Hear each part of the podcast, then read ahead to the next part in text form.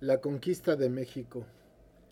Seguramente que existen muchas razones por las cuales los europeos iniciaron la invasión al continente Abyanáhuac, que, por cierto, por la colonización mental en la que nos han educado, la nombramos sin vergüenza la conquista de México. Si fuéramos un pueblo educado en un pensamiento crítico, analítico y descolonizado, no aceptaríamos esta forma de referirnos a la agresión. Si México no fuera gobernado por extranjeros, se nos educaría en la dignidad. Al llamar a la agresión la conquista, es como si nosotros fuéramos españoles. Para ellos sí fue una conquista, un logro, un bien que les aportó oro, plata, mano de obra esclava, territorios, riquezas en muchos sentidos durante siglos. Para aquellos que tengan una conciencia identitaria, para quienes no se piensan consciente e inconscientemente españoles y occidentales, para los que poseen dignidad, la invasión implica un grave hecho sustentado en la injusticia, la muerte, el sufrimiento, el despojo y la pérdida de la libertad y la autodeterminación. Una mente cretina y cínica podría afirmar que eso ya pasó y que México es un país mestizo. Pero la verdad es que por no tener conciencia de lo que pasó, por no saber qué fue lo que en verdad sucedió, qué fue lo que se destruyó, la conquista sigue dando día a día en nuestros días muestras de su presencia. ¿Qué fue lo que perdimos como pueblo? Cuando uno se pregunta por qué en México la gente más rica y la que vive mejor es aquella que desciende de extranjeros, cuando uno busca la respuesta de por qué existen 17 familias que poseen la riqueza suficiente para pagar los 80 mil pesos que cada mexicano debe por concepto de la deuda externa, la respuesta es justamente en un sistema económico, político y social de carácter colonial. Cuando uno se pregunta por qué el 72% del pueblo no tiene las condiciones de bienestar para vivir con decoro, la respuesta es otra vez la misma. Cuando uno se cuestiona la realidad sin aceptarla mansamente, entonces uno empieza a tener conciencia histórica.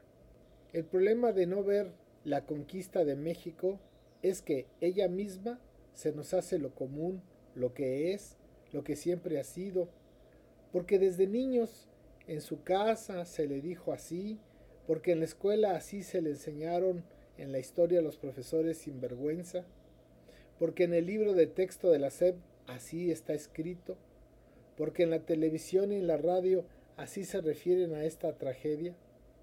Esto se debe a que los que poseen el verdadero poder no quieren que el pueblo tome conciencia histórica.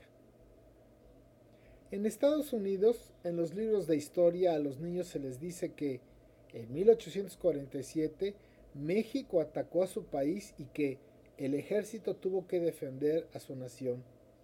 Allá sigue vivo eso de recuerda el álamo.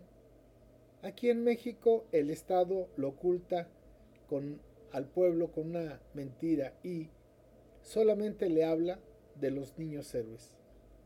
Pero no se menciona explícitamente que fuimos agredidos injustamente por los vecinos del norte, que estuvimos ocupados por el ejército de los Estados Unidos un año, que su bandera ondeó en todos los edificios públicos y que nos despojaron de la mitad del territorio nacional. Eso no se dice, eso no se recuerda. México es un país neocolonial las relaciones políticas, económicas, educativas, culturales y sociales son eminentemente de carácter colonial. El hecho de que seamos una sociedad clasista, racista, injusta, violenta, es justamente porque vivimos en los valores y principios que se tenían en el siglo XVI, en las relaciones entre españoles y anahuacas, es decir, con propiedad entre invasores e invadidos.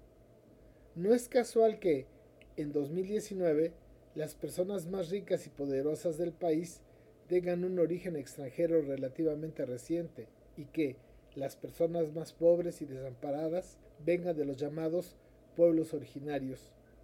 Esto nos demuestra que la conquista sigue y sigue y que la injusticia sigue. Aquí vemos como algo común, normal e histórico que unos cuantos tengan todo y la mayoría no tengan nada. Por falta justamente de la memoria histórica y de la conciencia, la gente no se indigna y no hace nada por cambiar la cultura colonial. Por el contrario, progresar es explotar, es despojar, aprovecharse del sistema colonial. Si no se tranza, no se avanza. Para sobrevivir en el sistema colonial debe la gente ser conquistado conquistador y colonizado colonizador, es decir, tirarse a los pies de los poderosos y pisar hasta exprimir a los que están abajo en el sistema de castas. Esta es la razón por la cual se requiere descolonizar la historia.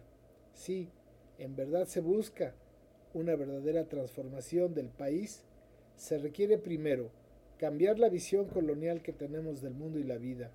Se requiere conocer la verdadera historia del México profundo, conocer a profundidad quiénes fueron nuestros antepasados, cuáles sus logros, cuáles sus alcances, por qué fueron nuestros viejos abuelos la civilización ancestral que alcanzó la más alta calidad de vida para todo su pueblo.